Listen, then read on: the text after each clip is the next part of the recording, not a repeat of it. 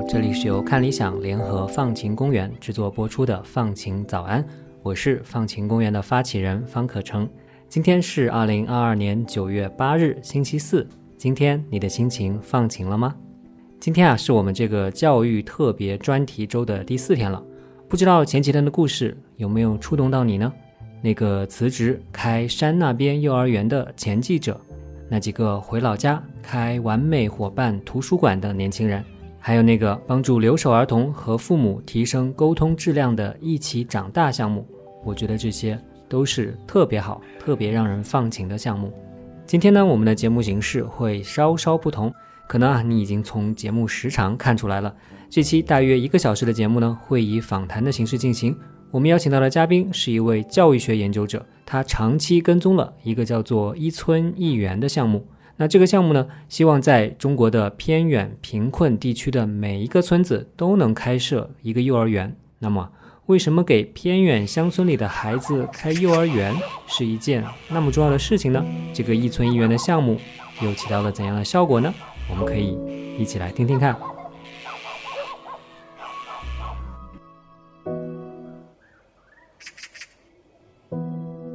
好，大家早上好，我是方可成，我是歪歪。好，今天的放晴早安呢，我们请到了一位嘉宾陈思，待会儿呢，我们会和他一起聊一下乡村的这种少儿幼儿教育的这个问题。陈思呢，是现在等于算是我的同事吧，在香港中文大学的教育学院做助理教授，之前呢是在哈佛做博士后。Hello，大家好，我叫陈思，现在呢在香港中文大学教育学院的教育心理系担任助理教授。我的研究兴趣呢，主要是儿童的语言和读写发展。那么我特别关心的呢，是在低资源以及处境不利的儿童，他们的这个语言和读写的发展。那么我近几年的研究呢，主要都是在中国的贫困地区，云南、西藏，然后新疆都有啊，我们的一些这个实验幼儿园的这个研究项目。今天很高兴能有这个机会和大家分享我们的一些研究。我们也非常期待啊，因为。你刚才已经提到了几个关键词了，对吧？一些贫困地区，一些弱势的儿童，对吧？我们当然知道这些弱势的群体其实也是放晴早安一直关注的对象嘛。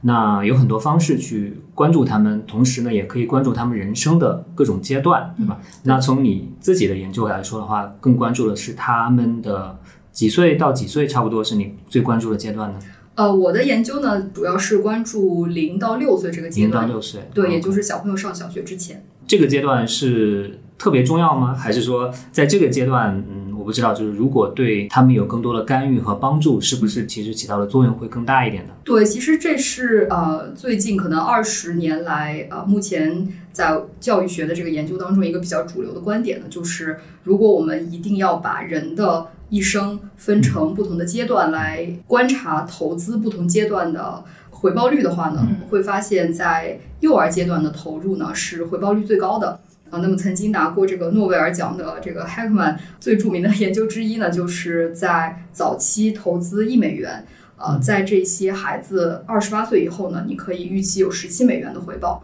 也就是说，在零到六这个阶段呢，实际上是和你在小学或者中学再给这些孩子进行这个公共政策的投资，呃，相比呢，它的这个回报率是最高的。这个研究呢，目前一直是很多很多研究这个儿童发展和儿童政策的，大家都引用的一篇。文献那么比较清楚的说明了，投资 在零到六这个阶段呢，是一个回报率很高。它的这个研究会不会是基于美国语境的吗？全世界都适用吗？你说很多不不，它是它是基于呃，在美国观察这个四十年前的这个幼教发展的时候，美国有 Head Start 这样的这个大型的。呃，这个公共的幼教投入，然后去观察这些孩子在长期的发展。但是呢，他呃，这个研究呢还是比较好的，关注到了贫困人口或者有色人种的这个群体。所以说呢，它对于我们讨论这个贫困地区呃以及这个低收入的人群呢是有很好的参考作用的。就让我感觉，为什么大家？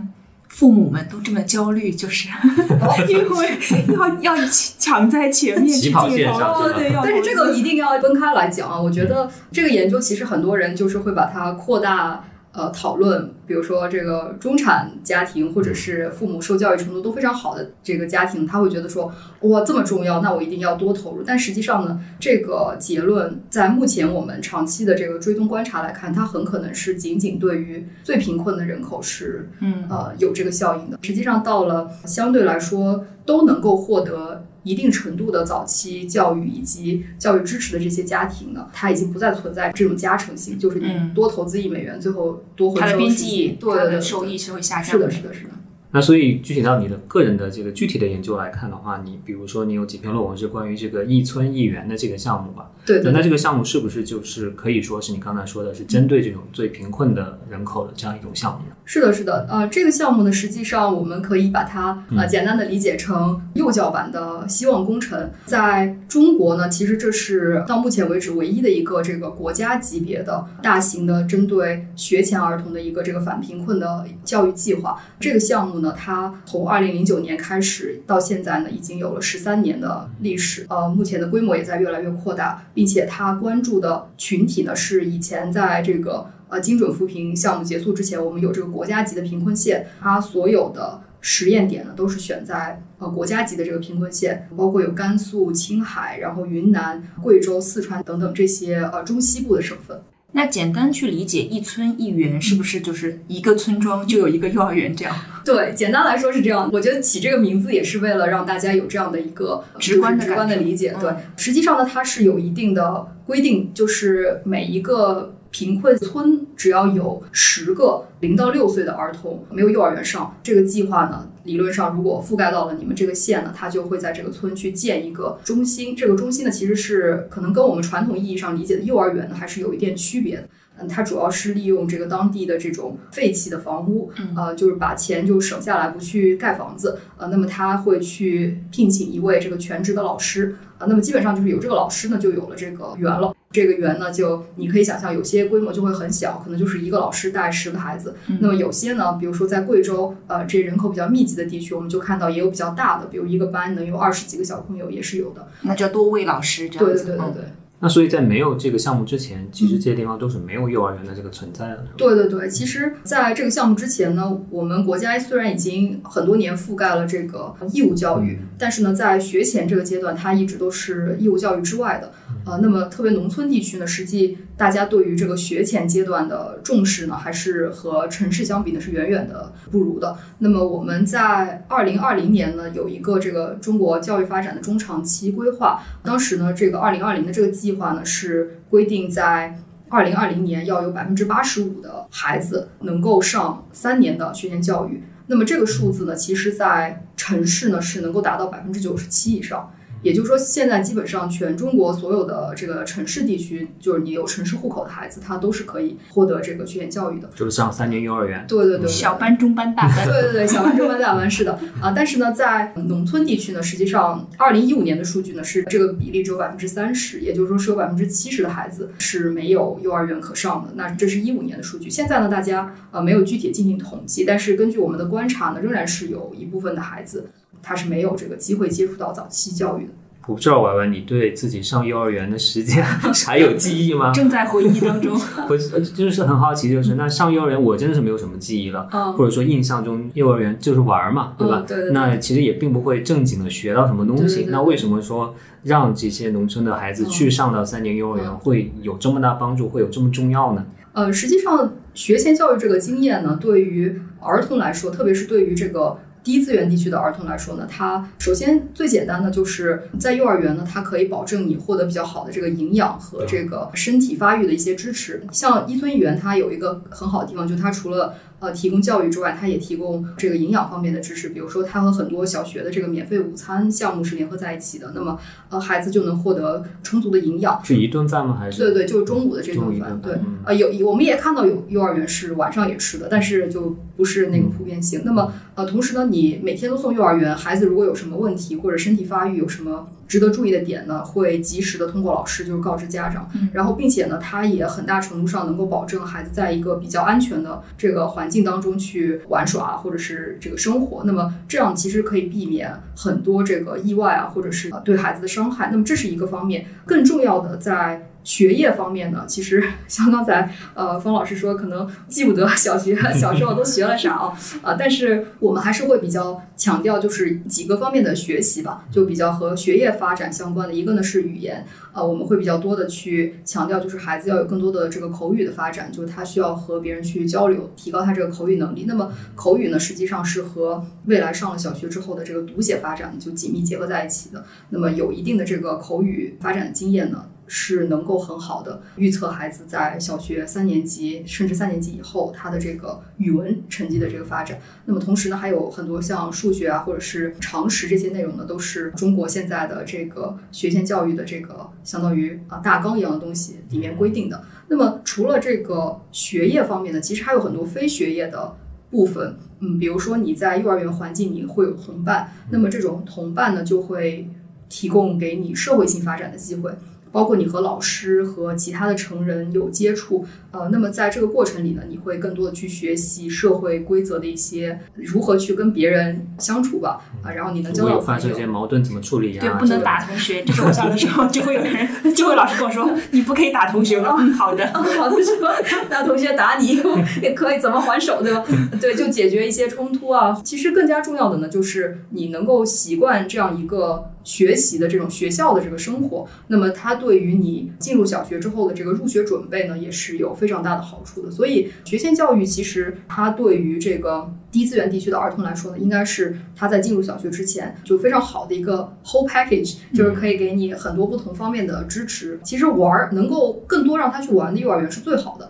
但是呢，不是没有设计的玩，而是一种经过这个教育者。思考的一种有设计的玩的环境，这样的学前教育呢，其实对于儿童来说，他既可以通过玩再去学，那么这是最理想。我感觉还挺受触动的，就是自己好像从小就是读了幼儿园，然后上来就从来没有意识到过说。幼儿园其实不是每一个人都可以去接触到的资源，对对，就包括我们有的时候可能印象中觉得啊，义务教育都已经普及了，这没有什么人好像可能在他年龄阶段比较早期的时候得不到应该或者是比较好的培育或者是教育，然后现在发现说其实这个东西不是说我们想当然觉得哎每个人都可以得到，是的是的，就不要说是不是高质量，但是得到基本。质量的这个教育，对，或者这里面可能还有一个语境，就是说很多小孩都是留守儿童，是吧？没错，父母也不在身边。没错，没错，因为我们目前做学前教育的研究嘛，很多还是参考，比如若干年以前，就是啊，比如美国啊，或者其他西方国家他们的一些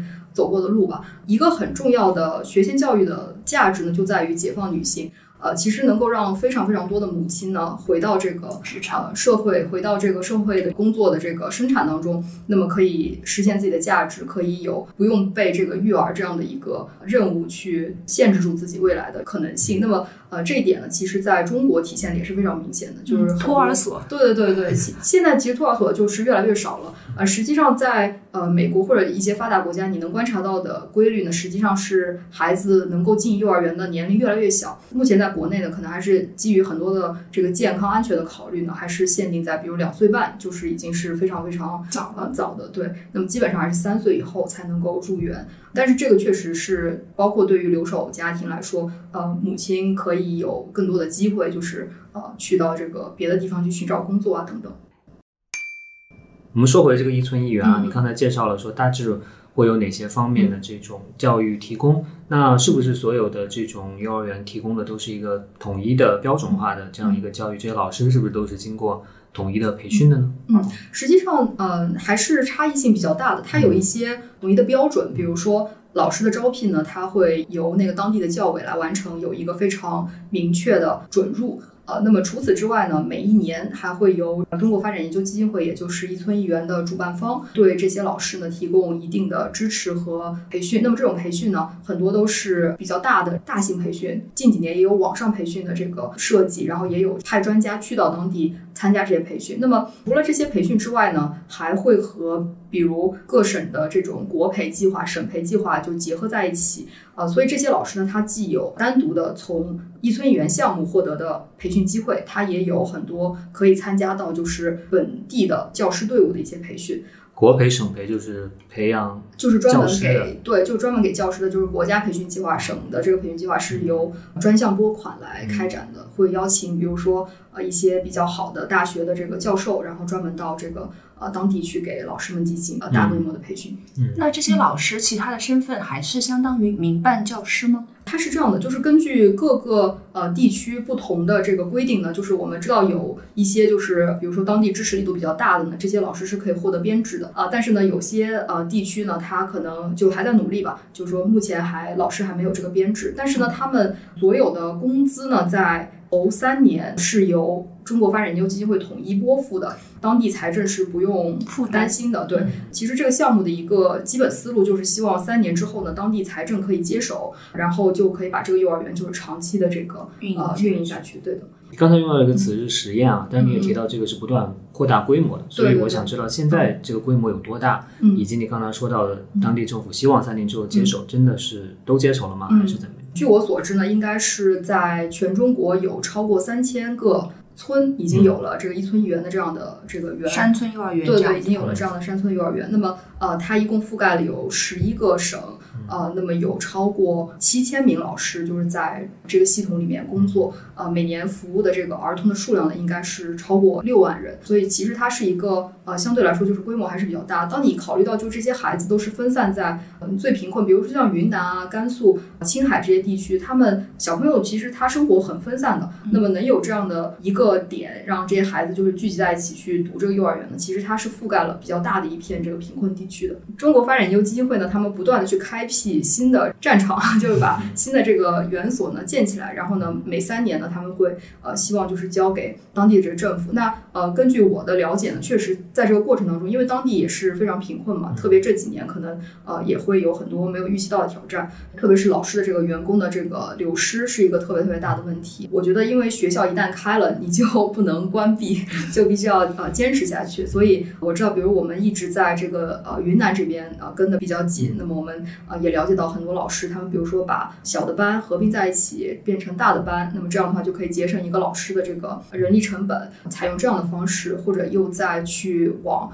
民间的这个基金会啊，或者是一些其他的企业去募集一些这个款项来支持这个项目。比较成功的例子呢，是在这个青海呃乐都，现在乐都也是最早的一个呃一村一园的点，我们也。对乐都的数据进行过很多的分析，现在发现呢，就是这些园所在三年之后交给当地政府呢，当地就非常非常的支持，然后他们花了很大的力气去开展以及这个坚持做这个事情。那目前现在整个青海就是在那片的幼儿园的入学率已经能够覆盖所有的新生儿，所以实际上这是一个很了不起的成就。那我也觉得，其实这就跟当地政府的一个对学前教育的理解啊，或者他觉得这件事情的紧迫性也是很有关系的，因为。呃，我们就感觉到还是大家的想法态度还是有很多的不一样。这可能也是中国很多事情的特点，就是说，嗯虽然说所谓的全国一盘棋啊，但其实各个地方还是有不同的这样一个程度的差别的。没错，没错所。以就是，嗯，按你的理解，就是说很大程度上是取决于，比如说地方官员对这个事情的认知。对，没错。我说一个八卦，就是呃，就是我我记得当时中国发展研究基金会的秘书长卢麦先生，我们在这个纽约大学做讲座的时候呢，呃，当时就有一个我们以前的一个同学提了一个问题，他就说，呃，很好奇啊，就是为什么这个项目最早会选择在这个青海乐都？卢先生就说是因为他和当时乐都的这个领导的就是私人关系非常的好，所以他可能就会更加的觉得这件事情重要性，然后他慢慢的也就认可。那么随着往前面推进的，发现了这个对儿童的影响是巨大的，能够观察到很明显的这个教育的效果，接下来就会付出更大的心力去做这个事情。有些呃地区呢，我们就发现可能领导啊，或者是当地的这个教委呢，他们没有把这件事情的优先级放在很前面，所以就会影响到后续的一些资源的投入。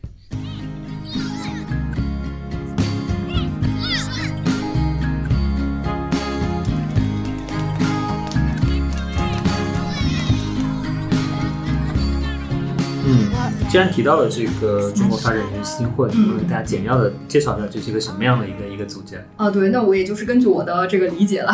向大家这个呃解释啊，啊，那么大家可以去查他们的网站啊，就是 CDRF 中国发展研究基金会呢，它应该是全中国就是不管从影响力、从呃项目开展的覆盖面、从他们所做的事情的这个重要性来说呢，我觉得是全国呃应该是数一数二的这个 NGO，他们的一个最大的 mission 呢就是反贫困，他们所做的反贫困的这个公益项目呢，其实覆盖非常多不同的方面，但是教育呢是他们特别关注的一个亮点。据我现在的了解呢，他们的对教育的覆盖呢，应该是从零到三、三到六，然后呃小学、中学，就是一一直都覆盖了这个农村儿童就是生长的这个 不同的周期。那么在零到三这个阶段呢，他们有一个叫“惠育中国”的项目呢，是让辅导员吧入户到青海的这个农村里面，让家庭了解怎么样在家里照顾这个零到三岁的小朋友。那么三到六岁的这个阶段呢，就是一村一园项目是他们重要的这个社会实验。那你提到零九年开始，嗯其实已经有一些孩子是已经长大了，对吧？所以其实你们你的研究很大一部分就是说跟踪他们之后发展的怎么样，对吧？嗯能不能跟大家分享一下你的这个研究中间最呃眼前一亮的、最有意嗯意思的一些发现？嗯嗯我们很早以前呢，首先是开始对青海乐都，也就是伊村园最早开始试点的县呢。他们的孩子的数据呢进行整理，那个时候其实这些孩子已经上了初中了，嗯呃，那么我们当时拿到的呢，首先是他们小学一到四年级的数据。当时提出的一个研究问题呢，就是想看这些上了一村一园的孩子和那些在县里的公立幼儿园的孩子。公立幼儿园在当地是资源最好的啊、但是它能够覆盖的面非常的小。它一所公立幼儿园呢，可能就是几百个小朋友，然后一个县也就那么一两个公立幼儿园。那么还有一类孩子呢，就是能够到县城上私立幼儿园的孩子。那么这种私立幼儿园呢，其实因为我我这研究当时是我在哈佛的时候做的，就每次都要花很大的精力去给这些美国人解释为什么私立幼儿园比公立幼儿园质量要差很多，因为这对他们来说完全是反过来的。嗯对，其实这种私立幼儿园呢，就是民办的、私人举办的。呃，这种幼儿园它更多的呢是有盈利性质的，它主要的特点就是班级的这个人数特别多。比如一个老师呢，他可能要面对三四十个孩子，呃，这在公立幼儿园呢是不允许的。公立幼儿园它是规定班额必须在三十个左右小朋友。那么，呃，在这种私立幼儿园当中呢，孩子获得的这个教育的这个知识其实是很少的，就主要就是一种安置吧，可能呃保证他的健康就可以。还有一种类型呢，在我们的研究。样本里就是完全没有接受过任何学前教育的。为什么在青海还有这样的小朋友呢？啊，大家记得我一开始说这个项目是要有十个，对，没错。所以呢，就那些如果只有四个或者三个的这个小朋友的村，那他就没有这样的照顾。那青海因为是牧区就很大嘛，呃，就没有办法再照顾到了，所以还是有那么一批孩子他是没有接受过学前教育。所以我们的第一个研究呢，其实就是在青海对比了。呃，这四类孩子，那么我们想看呢，其实首先是一村一园，它和这种完全没有上过幼儿园的孩子相比，这些孩子的发展在小学之后有什么样的区别？然后呢，也想看一下和那些付了一点钱，也获得了一点这个学前教育的支持的这个私立幼儿园的孩子，以及那些公立幼儿园的孩子相比是什么样的差距？你们去研究他的那个表现的时候，其实主要是看他的成绩吗？对，我们只是关注了学业，我们当时就看了他的语文、数学和英语，呃，这三科的这个成绩，然后是用他的这个排名来做的，就是他在这所有小朋友当中的这个相对位置是什么样的。那么我们发现呢，不是那么震惊的一点呢，就是这些孩子他比没有上过的孩子呢有显著的进步，但是比较震惊的一点呢，就是这些孩子他们。比镇上私立幼儿园的孩子呢，他的发展是有显著的优势的，并且这种优势呢，随着这些孩子长大，他这个优势会越来越明显。也就是说，他的这个发展的速度也会更快，它也是有一个加速度在里面的。这个发现呢，其实就非常的鼓舞人心吧。我们当时的分析就是觉得，这些村里的学前教育呢，首先它节省了孩子这个通勤的时间，孩子不需要很远到镇上去读书，并且呢，在村里的幼儿园虽然很简陋，但是这些家长是有机会可以和幼儿园有一点联动的，那么就比他们把孩子扔到这个镇上去寄宿啊，或者是很远的去读书要更有这个氛围，就是更有这个 community 的这个氛围。呃，当时这个样本呢，有大概两千多个小朋友，是覆盖了整个乐都地区七十多所学校的孩子，并且呢，也用了很多比较这个严格的、严格的这个统计模型吧。就是所以，呃，我们觉得这个里面是有这个因果推论的效应的啊。那么这是我们的第一个比较里程碑式的发现吧。这第二个呢，其实也是关注的这个学业发展，但是我们在这里给大家补充一个我们学前教育里面的一个这个。长期以来困扰大家的一个问题啊，就是我们发现有一个叫做三年级效应，就是学前教育在早期，不管这美国的发现啊，不管你给了多少投入，这个效应呢，往往在三年级都会观察到一个消失。也就是说，我在零到六岁这个阶段，我甭管怎么激这个孩子，他的效应往往只能持续到三年级，我只能观察到。他在三年级之前好像比其他孩子确实要好一点，但三年级之后呢，好像一过这个暑假，就是事情就变了，这个孩子的这个光芒就消失了。所以呢，其实这是一个让人感觉非常失望的点，但其实没有科学的解释为什么，对不对？只是观察到了这样一个现象。有科学的解释，就是也有科学的解释。我们把这个叫做 educational guess 嘛，对吧？就是说你就是呃尽量的去解释。那么呃大家觉得呢？主要是因为在学前阶段呢，就是这种 training 呢，很多都是集中在一些。比较浅表的阶段，比如说，我们就以读写为例，呃，你在学前不可能教孩子很多复杂的理解啊，或者是这个去思考作者的意图啊之类的这些东西。那么，你更多的是教他识字啊、认字，或者是理解这个文字的一些简单的解码的内容。那么这些内容呢，其实到三年级之后呢，他的学习就到了一个天花板。再往后面的学习呢，你实际上是需要。借助你已经获得的这些简单的文字的知识去学习，就是说你不再是学习阅读，而是通过阅读再去学习其他的东西。那么这个时候你在早期给孩子。Train 的那些基本的内容呢，很可能它就不再有用了。实际上，这也对我们做学前教育的人提出一个很大挑战，就是你在早期到底应该教孩子什么，以及怎么教，这其实是很关键。如果你想观察一个很长期的效应，那你显然就不能天天去教他识字啊，教他去写，把新华字典背下来，对，教他拼音啊这些东西，因为三年级以后这些东西用不上了，这是一种解释。其实不管是语言还是数学还是其他，都都会有这样的一种呃效应，就是说随着孩子的长大，我们更关注的是理解，更关注一些这个深层次的这个思维能力。那么这些东西很可能是你在早期的这种简单的训练达不到的。这在美国呢，大家的一个普遍认为它对于政策的一个影响呢，就是说我们其实。不应该再把更多的精力关注在这些在家庭就能够获得非常好的早期教育支持的这些孩子，那么应该更加的偏向那些就是无论如何他都不会把孩子送到幼儿园去的这个群体，就更加贫困的、更加缺少资源的这个群群体。那么啊，我们在松桃的这个研究呢，其实就是在这一点上有了一个很大的突破，因为我们在松桃呃是一个全样本，整个县。两万多个孩子的这个数据，在他们小学，我们去观察从一年级一直到这个高年级的这个发展呢，我们就发现松桃有一个很有意思的一村园的这个发展的点，就是当时刚刚进入松桃的时候呢，一村园的这个预算是有限的，所以他们只开了一百个新的这个中心。那么到了第二年呢，预算增加了，所以呢就又增加了一百个。呃，这个 center，所以我们会发现呢，在松桃上过一村园的孩子呢，分成了两类，他们都是一样年级的，但是一类孩子呢上了三年一村园，一类孩子呢就只上了两年一村园，没上过的两年一村园、三年一村园，县里的私立和县里的公立这五类孩子去比较呢，我们就发现，就是发展最差的是没上过的，其次是县里私立，然后两年一村园、三年一村园，县里的公立，并且我们发现呢。三年一村园的孩子有一个特殊之处，就是他们在三年级没有出现这个消失效应，但是两年的一村园的孩子呢，也是有这个消失效应的。诶，这好奇怪，那这两年不是积的少一点吗？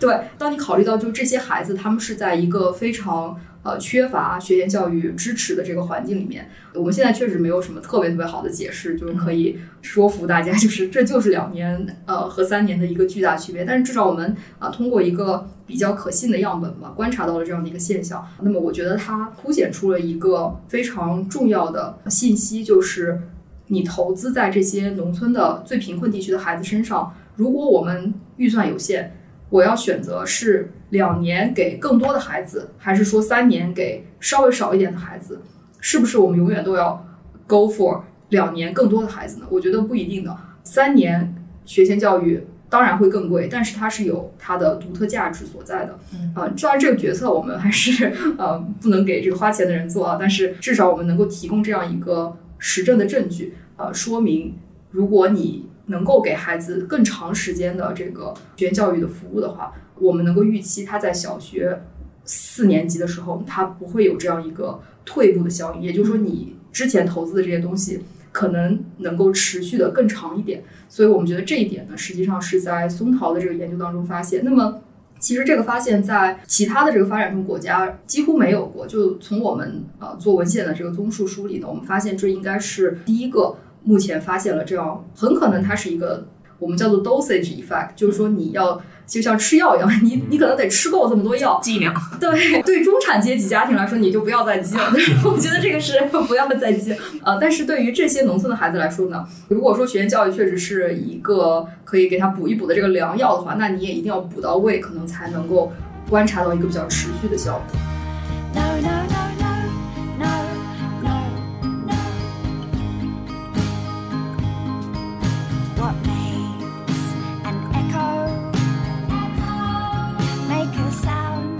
那我我们刚才讲了很多啊，那其实我发现有关键的问题还没讲，那就是到底要花多少钱，对吧？对对。既然既然有钱哪里来？对，既然既然这个这么有帮助，对吧？那那我们到底在一个学生身上到底要花多少钱？嗯，根据 CDF 的这个估计呢，呃，一个 center 一年的投入呢是三到五万人民币，人民币，对对对。呃，这三到五万呢，其实主要就是付这个老师的工资，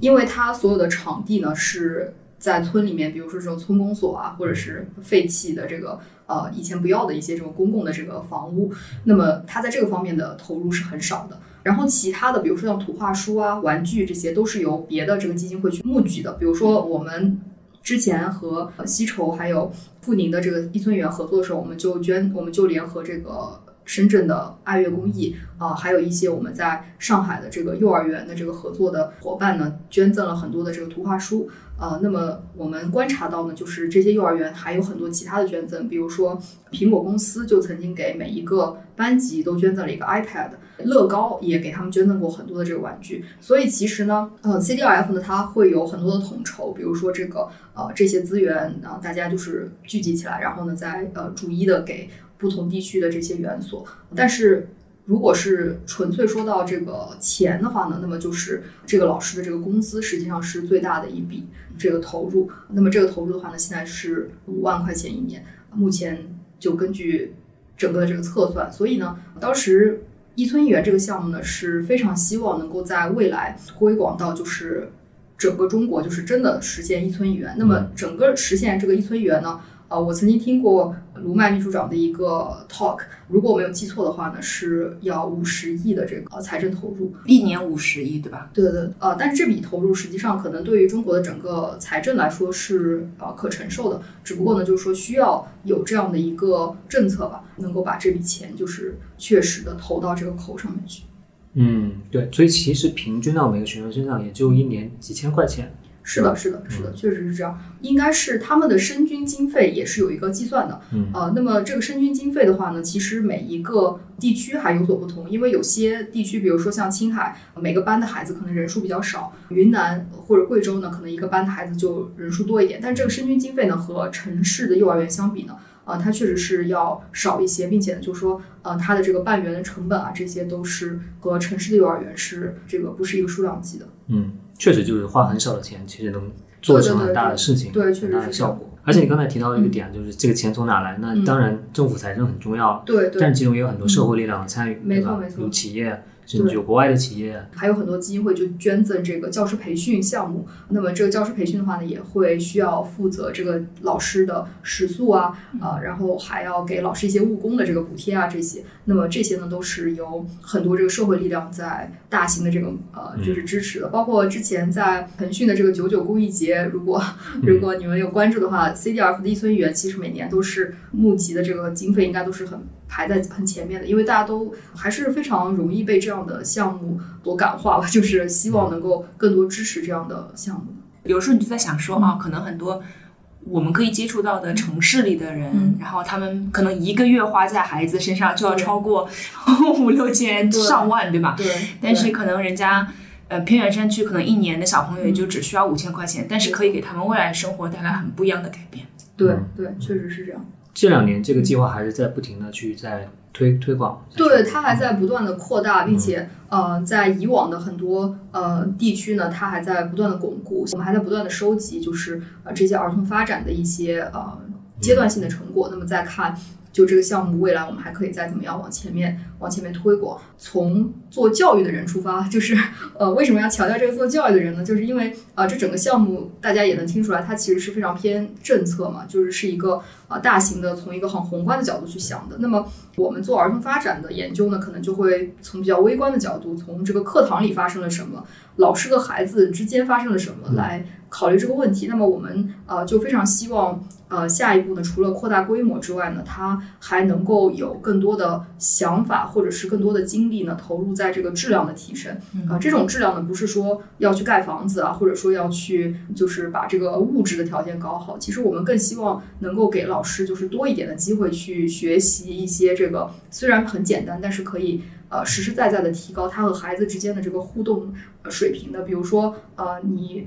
一个故事怎么把它讲得好，然后给你一本图画书，你就知道怎么样能够跟孩子讨论起这个书里的内容。如果非常简单的情况下，可不可以到户外去捡一些这个环保材料啊，这个别人不要的东西，呃，就可以把它做成这个艺术啊、呃，或者是这个大的这种，就像大家会看到的这种这种当代艺术的这种呃 很有意思的这些活动。那么我们现在就是希望把这些东西介绍到农村，发挥小朋友的创造力。对对对对对。就其实这些都是不用花太多钱的，但是呃，一定要老师就是有这个意识。其实对老师来说也不难学，关键就是你要启发到他，让他往这个方面去想。其实幼儿园老师都是很有这方面的创造力的，我觉得他们是有这个很有这个慧根的。所以，嗯，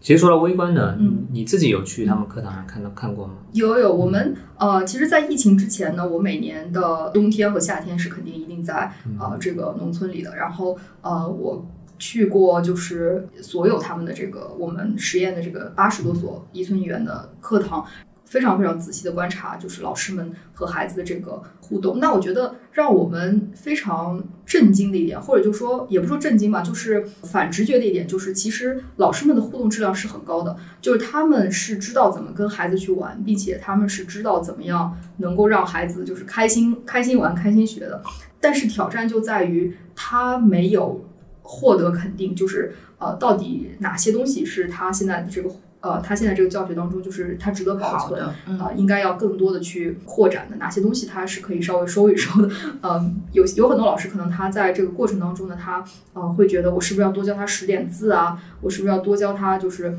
呃背背诗啊什么的？但其实这些东西呢，我们觉得你是可以少做一点，你更多的你可以呃和孩子有一些开放性的讨论啊。把知识和他的生活联系在一起，嗯，其实农村的生活其实比城市的这个儿童生活要丰富，对，真的丰富太多，而且他们就是有特别多的机会去看到很多不一样的东西。那么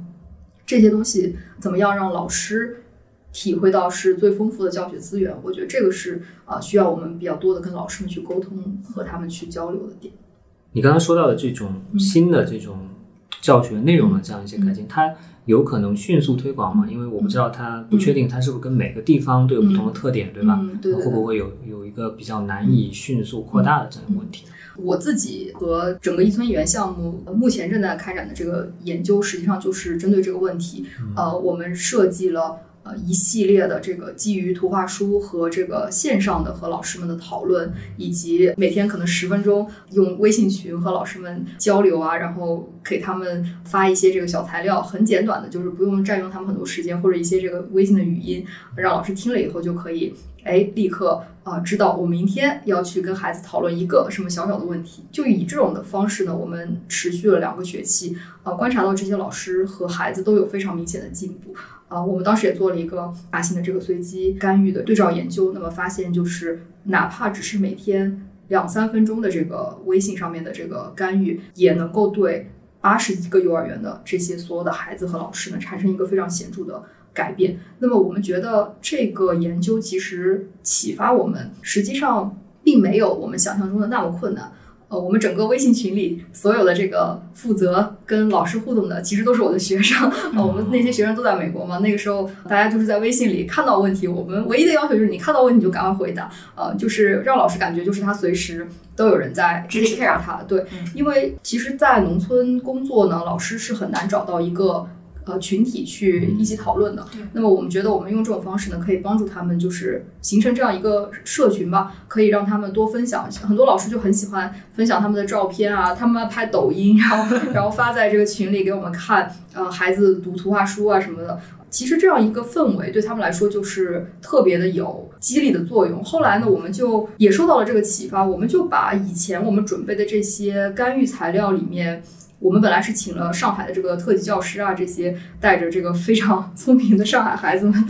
呃，就是 不是说聪明吧，但他们就是真的反应特别快，呃，拍的那些呃视视频的片段，我们就全都不用了，我们就用我们在当地的幼儿园拍到的，就是这些参与活动的一村园的老师他们自己的上课视频，然后我们把它剪下来。给这些老师们做干预、做培训，我们就说我们好，我们接下来看这个刘老师上课。那刘老师 就坐在下面，对吧？一下子很不好意思，但其他人就这个疯狂鼓掌，然后嗯，又投影了，吧投的很大。然后我们说，我们来看一下刘老师是怎么跟孩子实现高质量互动的啊？然后就看刘老师做的好，然后就请其他老师来分析点评，就说为什么呃？你感觉刘老师这里啊哪里他处理的很好？为什么这样？然后我觉得这是对所有老师来说就是。最有帮助的地方，然后他们获得的不仅是这个教学技能上面的提高，他们自己的一种效能感，呃，其实也你能够明显的感觉到，他就能够相信自己可以把这件事情做好。我觉得这个是我们整个这个研究当中呢，就是也是一个意外的收获吧。我们就觉得以后我们可能会更多的往这个方向去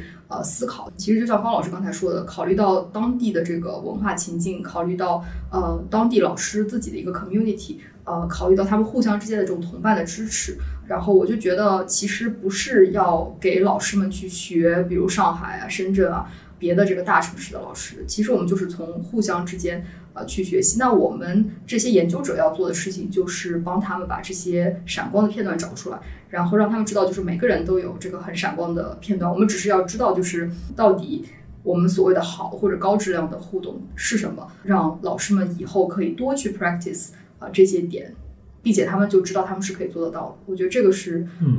我们希望就是下一步可以更多的往这个方向去关注这个微观的一个一个变化。嗯，我觉得很棒，而且听起来有点出乎意料。嗯，你们可以不用特级教师的材料，反而用他们自己的材料。对，然后在微信群里不是说特级教师不好的意思啊，没有。当然对。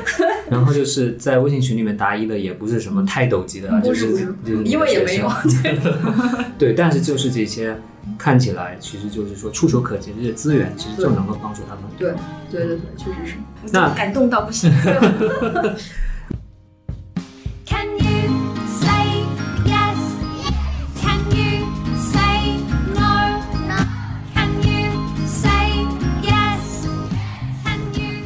那关于这个呃一村一园，我们就先聊到这里。对，因为一村一园它关注的是在农村的这些还没有幼儿园的村子里面的孩子。对，那其实也有一些这种贫困人口啊、弱势群体啊，他可能比如说城市里打工的这个父母的子女，然后比如说在城市里的贫困人口，那。这些小朋友，如果他没有办法上幼儿园怎么办呢？他们的学前教育，他们之后的发展有没有相应的这个支持呢？嗯，目前呢，其实，在呃，比如说像深圳啊或者上海这种呃，就是打工人口，就是外来流动人口比较多的地区呢，实际上已经有非常完善的这个配套的这种幼儿园的体系，是肯定可以容纳就是这些家庭的孩子。对对对，只要你就是啊。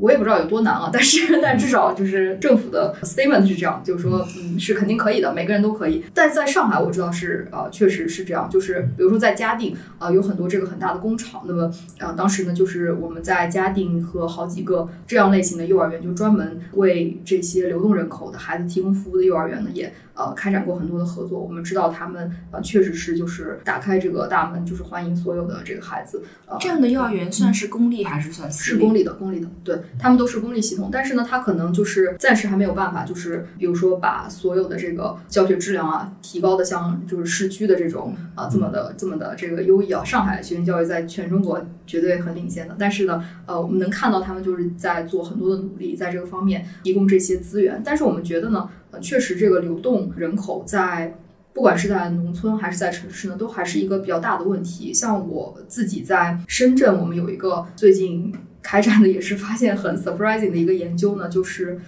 我们对照了一万多个全中国的这个三到六岁孩子的这个词汇发展。为为什么关注词汇呢？因为呃，其实词汇是一个特别，首先它比较好测，第二呢，它是一个特别好的指标，可以预测儿童未来的这个学业发展，呃，几乎是最可靠的一个吧。那做别的研究人肯定不同意，但是 无所谓。然后呃，那么我们观察了呃一万多个这些孩子的词汇发展，我们当时把这些孩子呢根据他们的社会经济背景呃分成了城市啊高中低和农村的高中低，我们就发现呢一个让人很震惊的结果就是这些在农村社会经济背景最高的这个群体的孩子和城市。社会经济背景最低的这个群体的孩子相比呢，他们是有优势的。也就是说，在城市打工的这些呃家庭的孩子，其实他们的家长可能确实获得了比较好的这个经济或者是对财务上面的回报。但是呢，他们的孩子的发展呢，确实还是一个非常非常大的一个一个被被牺牲掉的一个部分。但是对于农村的这些孩子来说呢，他们虽然就说相对来说比较贫穷，但是在发展上面，现在我们看到的呢，确实啊，他们已经在六岁左右的时候呢，就是超过了啊这个城市的这些贫困人口的这个发展。我觉得这个里面可能就是有还是有非常大的空间，可以让我们去想，就是怎么能够更好的为这些城市的流动的孩子提供一些这个支持和帮助。我觉得实际上对于这批孩子的关注现在是最少最少，呃，甚至是少于这个对于农村的这个贫困孩子的这个关注。嗯。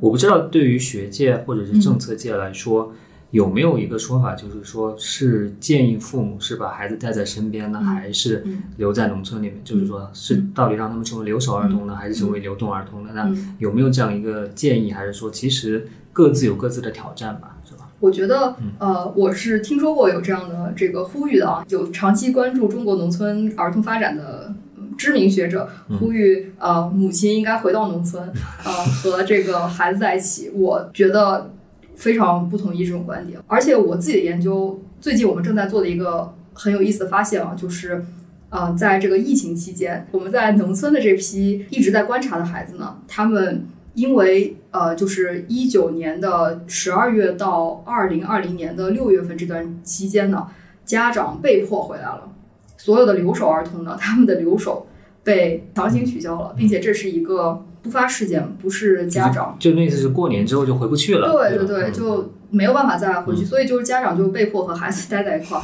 所以这其实给我们一个很好的窗口去观察，如果这些留守儿童变成了不留守的，那么他们的发展会不会？和那些非留守孩子产生区别。那我们最后发现，就是实际上我们预期可能家长都回来了，那你这个社会性肯定是提高了，因为家长开始跟你有社会交往嘛。对，然后你这个语言理解是不是应该好一点呢？啊，发现根本没有，就是没有区别，只有这个表达性语言增加了。孩子可能又因为人多了嘛，可能多说了一点。对，所以其实这个呃研究给我们的一个启发呢，就是说。家长物理上的陪伴其实并不是重要的，因为这些家长当然疫情期间肯定是大家心理压力就非常大嘛，然后这个工作没有了，这肯定是家长可能不不揍这个孩子就是好的，对吧？还 还要提供高质量陪伴，我觉得也是 asking too much。但是呃，对于我们。作为研究者来思考，你就会觉得说，其实你给孩子的这个陪伴，以及所有的这些我们期待的这个高质量的这个互动呢，实际上并不是单纯的靠时间或者是靠这个空间距离来计来计算的，呃，而是应该更多的去考虑，哪怕你每天只能跟孩子视频三分钟，或者你只能陪孩子，比如睡觉之前跟他一起读一本图画书，其实都是可以实现，就是很高质量的，就是你和孩子之间的这个 attachment。而且本身这种这种 attachment 的这种理论呢，它也是非常西方，就是从非常非常传统的西方的这个中产阶级的这一套呃理论和话语出来的。那么它适不适合我们今天的这个社会，以及我们目前观察到的呃中国的这个现状呢？我觉得其实是有很大的空间可以去讨论，并且我始终不觉得一个家庭牺牲掉自己改善生活条件的可能性，改善啊、对于美好生活的这个任何的这个，就单纯是为了孩子。呃，发展的一种一种可能吧，它都不是说你确定就一定能把这个孩子怎么样，对吧？那么我都觉得这个都不是我们这个教育研究者可以随随便便给人家做的决定，并且我觉得这都是呃很不负责任的一种一种一种讨论吧。更何况他的建议是妈妈，对而不是父母，就是的说是的就是随 机啊一个。人要干活，对，对我们，我们呃一直做儿童研究，其实这一点是呃也是挺无奈的吧。就比如说我们发，嗯，在深圳发五千个 survey，百分之九十八都是妈妈回的，都凑不到三位数的爸爸会搭理你啊。这个时候你就会发现，具体以我的例子来说，我爸爸从来没有参加过我的家长会。对，其实中国还是嗯父亲的这个角色还是比较隐身的，就是整个。那么我觉得在农村可能这种情况还是更加的显著。嗯嗯嗯。听说你有一个项目是研究，嗯，就是让家长和小孩一起来读这个图画书，或者用现在的说法叫做绘本，啊 对对对 fancy 的说法，对吧？对对这个嗯这个研究，我嗯。我知道可能还没有发文章出来，嗯。但有没有一些什么有意思的发现？呃，是这样的，因为我呢一直都是呃关注儿童的这个语言和读写发展。那么呃，图画书呢，其实是我们认为就是一个最经济实惠，然后教育价值最高的，就是性价比最高的，提高儿童的读写能力的一个核心的工具吧。那么你也可以，比如玩乐高啊，或者是呃跟猫猫互动啊，都可以提高孩子的语言发展。但是呢，图画书最简单，因为它门槛很低。爸爸妈妈，比如我给一个家长一个猫，我说好，现在请你利用这只猫和你的孩子开展一些语言互动。家长不知道怎么怎么开始，对吧？可能就是啊，猫啊，你看啊，多可爱呀！对，就是到此为止，然后说啊咬我了，对吧？然后你走吧，没了。但是呃，图画书呢，你至少可以读这个书，然后你可以呃去描述这个书，然后你会有个故事去讲一讲。所以其实对于老师来说也是一样的，呃，比如在。非常贫困的地区呢，呃，你让老师带着孩子去玩乐高啊，或者是呃去玩这种很好的这些益智的玩具呢，也是可以的。但是呢，就语言上面交流就会比较少。那么语言呢，其实是我们认为呃在早期一个很需要大量的呃输入的一个对儿童来说一个一个主要内容。所以图画书一直是我研究的一个中心。那么我们在中国呢，其实开展过一些非常有意思的研究，比如说在深圳和这个爱乐公益基金会呢，我们当时跟踪了他们。在全深圳给所有家长发图画书的这样一个壮举，啊，这个这个项目全深圳吗？所有家长对对所有家长，你只要有个手机号就可以去领。呃，然后这个 package 并且很好，就是它是两本由这个专家精选出来的图画书，是从呃它一共一百二十本里面，根据你孩子的年龄段的随机给你抽两本。然后呢，还有一个红颜色很漂亮的书包，然后里面还有两本给家长看的书，就是你怎么去呃跟孩子讲故事啊，这些都是由那个呃华师大的我以前导师周静老师他们这个 team 就是专家写的。那么这个项目我们当时在观察的就是。他这样把书全都发给家长以后，到底对家长和孩子能产生什么样的影响呢？那么如果说有机会观察到这个影响，有多少是因果性的，由这个发书这件事情产生的呢？因为大家都知道，会去领书的第一批家长，肯定就是那些有意识对已经很关注这件事情的家长，他无论如何，他可能都能把这个孩子激上去。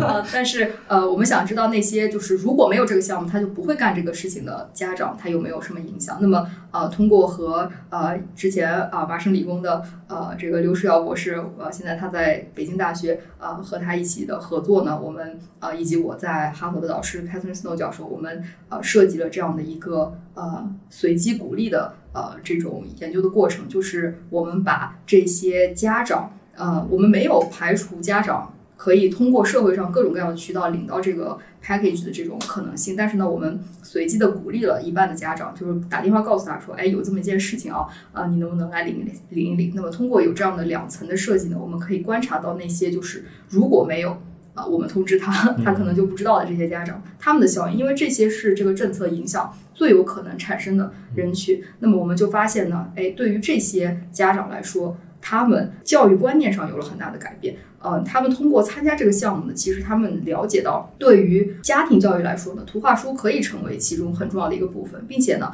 呃，他们也理解到，就是他们自己是可以做好这件事情，他们呃有了这样的一个效能感，并且他们也理解到，就是他自己的这个阅读的这个习惯，呃，也是可以影响到孩子的这个未来阅读发展。我们还发现，对于这个呃家庭主妇 这些妈妈呢。呃，它的效应还要呃更明显一些，呃，和这些就是呃 working 呃 mom 相比，而且呢，对于这个呃不同的这个家庭收入、不同的教育程度的家长来说呢，呃，它的影响也是有一点区别的。但是呃，总的说来呢，就是家长的教育观念有了很大变化，并且我们也观察了这些孩子收到了这个图画书之后呢，他有没有产生什么样的这个积极的。变化。后来我们发现呢，就是这些孩子他们的呃词汇发展，它是有了很明显的一个进步。嗯，我觉得这个项目最大的一个意义就在于，它是一个很接近一个公共政策的项目，它就是给家长，其实就是做了发书这个动作。当然，他需要很多钱啊。可是以深圳这样有钱的城市来说，这可能也不是一件大事，对吧？那我想，比如像香港啊，或者其他中国有钱城市还是很多。那么，呃，对于这样的一个公共项目来说呢，其实我们也觉得很震惊，就是。简单的一个，就像开启了一个开关一样，就让家长理解到，OK，啊，这件事情是重要的。但是其实他接下来所做的事情呢，我们觉得，啊，不一定是由这个项目产生，更多可能是他自己，啊，有了这个意识，他就会去关注，他就会去买更多的图画书，然后他会真的花时间跟孩子去讲，呃，去交流，去探探讨。那么我觉得，呃，这个点呢，其实是这个项目能够给家长，就是和以以后的这个政策制定者吧，更多的一些启发。好吧，今天我们听陈思老师讲了很多他的研究，谢谢。而且他的当然是你的研究的特点了，就是说都是聚焦在这些啊弱势群体啊，这些贫困人口啊这样。但是我的感觉是不是说，我不知道可不可以这样说，如今在特别比如在中国的语境下谈教育发展，其实最主要的就是谈一个公平发展的问题。我不知道这么总结对不对？呃，我觉得这就是房间里的大象吧，就是 因为教育和每个人的家庭都太接近了，所以大家都会有两个不同的视角在关心这个话题。你首先会关心你自己身边的这个教育，比如说你是一个家长，你就会关心你自己的孩子的教育。我就遇到很多，哪怕是我们自己的这个行业内的从业者吧，呃，他在思考。教育 in general 和教育他自己的孩子的时候，都是两套不同的这个话语，对吧？你也能看到，他可能自己也很尴尬，但是他也没有办法，不自洽了，不自洽，对还是要去记，就很难自洽，真的真的，对他就是说还是得急，但是呢，嗯，但是这个这个跟家长说你不能急的，所以对你们都别急，只有我一个人急。他他也他当时也不好意思这么说，这就更尴尬了。但是呃，但确实像就像我来说的是不自洽的，我觉得这个是一个很大的一个。就是大家在观察大的教育和小的教育的时候，会产生的一个好像呃认知上面会有一一个区别。但是思考到中国教育的问题的话，一定是呃一定是教育的不公平的问题，因为还有太多太多的孩子真的是没有足够好的教育资源，甚至是没有教育资源的。呃，义务教育当然已经覆盖了绝大多数的孩子，但是呃学前的三年。呃，以及就是从刚刚出生到学前三年的这段家庭的这个非常宝贵的这个教育的时间，那么我们还是观察得到，在非常贫困的农村，有很多孩子就是从出生就在大人的这个背篓里，啊，那么就是到三岁他可能才下地。啊，那么这些呢，其实也是一个非常非常大的这个呃，我们可以去干预，可以去进行更多的这个帮助，提供更好的条件的一些这个场景。那么，当你观察到这些问题的时候，你会发现，就是你在城市观察到的，比如说啊，大家竞争太过于激烈啊，然后啊，就是大家都花钱去鸡娃这些问题，和你看到的这个巨大的呃，仍然没有任何教育资源的这些小朋友相比呢，我觉得那个问题其实是。呃，更大，并且就是更值得我们去关注的。那么，其实从全世界来看也是一样的，哪怕是在最最发达的这个这种西方国家什么的，它仍然存在着巨大的这个人口，还是非常非常缺乏这个教育。比如我们现在正在跟奥斯陆的这个研究者一起合作，那挪威应该是全世界最有钱的地方之一，呃，他们也有。呃，巨量的这个，比如说这个难民的孩子啊，然后有这个家长的第一语言不是挪威语的孩子，那么他们在家庭是学不到这个课堂的这个语言，那么这些孩子他们也仍然是非常的 struggling，所以呃，大家也还是需要把钱和精力就是投入到呃这些对这些儿童的关注当中去。是。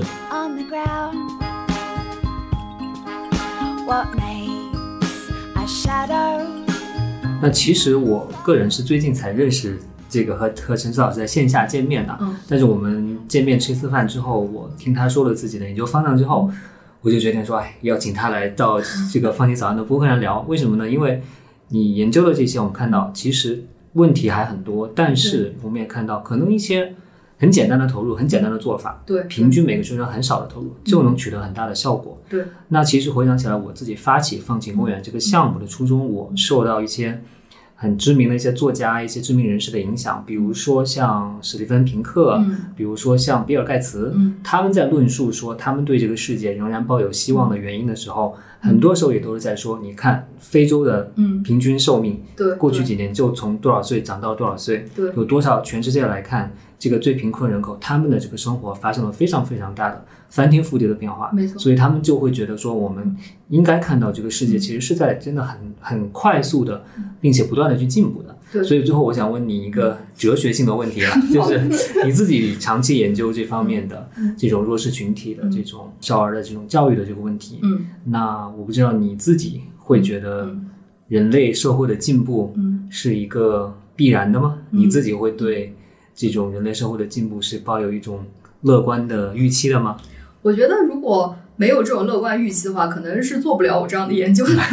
就可能呃，你在决定把你的智慧和你的这个时间精力投入到儿童的研究的时候，其实你就是相信这个世界会越来越好。否则的话，你呃为什么要去 care 这个孩子的事情呢？你如果他们以后面对的是一个越来越差的社会，那就是一个非常悲观的这个事情，对吧？就是说，那就呃叫不婚不育了。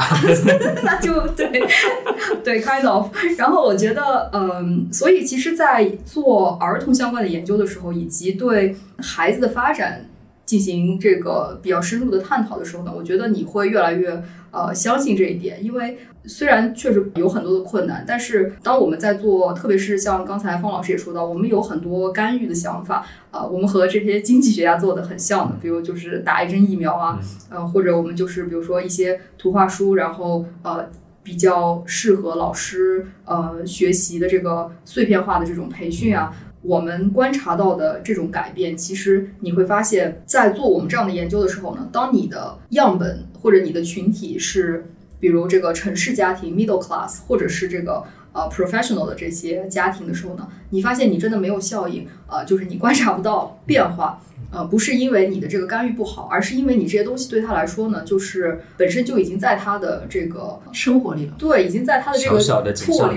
对对对对对，那么就是说，对他来说没有呃一点这个真正的呃形成到他产生变化的那个阈值。但是当你关注非常贫困的地区，关注这些低资源的呃老师、儿童和家庭的时候，你会发现你给他们的。呃，这些好的这个干预，你帮助他们去思考，在他生活当中可以解决的一个实际的问题，你就会发现真的能够改变在当地的一个生态，并且呃，这种改变呢，呃，也不一定是你走了就没有了，呃，当地仍然会有，比如说有更多的 NGO，或者说有更多的这个学校，呃，他们会主动的说，我们也想也想有你们这套呃东西或者怎么样，那我们后来就全都就是 挂在网上，对吧？就是你希望有，我们就可以送给你。那么像这样的一种扩大呢，其实你会发现，嗯、它就一步一步的能够形成呃一些改变。我们在做农村研究的时候呢，我和我的之前的导师，我们有一个隐喻吧，做教育的人喜欢讲隐喻，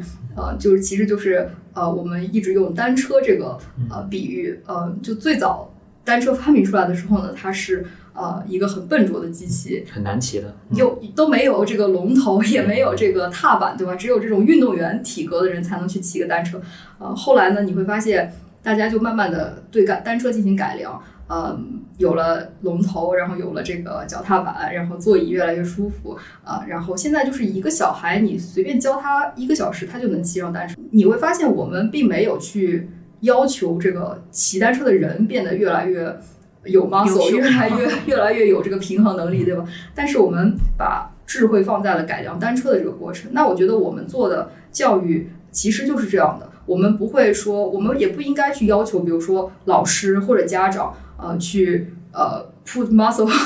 on themselves，对吧？去加强他们自己的教育学的能力啊，学心理学学的学位。对对对对，去 去学习这个怎么样啊？评估儿童什么什么？但是你应该在比如说教育的现场，像课程呃，像一些简单的这个教案当中的一些关键性的提问啊，然后包括老师你的。肢体动作，你的呃，你有没有比如蹲下来跟孩子讲话？你有没有真的去听孩子在说什么？你有没有真的回答孩子问你的每一个问题？呃，这些你一定可以做到，但是你可能没有注意到的这种小步递进式的改变，其实是我们认为就是教育真正进步的一个关键所在。其实我觉得，呃，这种观点应该也会影响到我对于你刚才说的那个问问题的看法。就是我觉得可能一个跨越式的改变。呃，像什么蒸汽机带来的这种变化，嗯，可能不是我思考的人类的进步吧。但是我觉得，呃，我们始终是在往这种一步一步的小步的这种 tinkering 的这种进步，在往前面呃改良。就像我们改良单车一样，你多年以后回头发现，已经不再是那个机器了，对吧？因为我们已经把智慧放进去了。那我相信，我是一个乐观的人，呃，那么可能是谨慎的乐观，但是呃，我是。In general，我是相信，呃，他是在进步。所以陈老师相信人类是在进步的同时呢，自己做的事情也为这个人类的进步在不停的做出努力，没有拖他的后腿。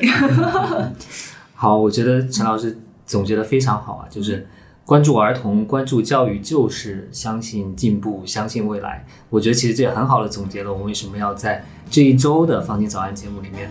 都来关注教育这样一个问题，特别是关于。关于这个小孩子的教育，对吧？好，那我们今天就聊到这里。谢谢陈老师，谢谢陈老师，谢谢。嗯，好，拜拜，拜拜。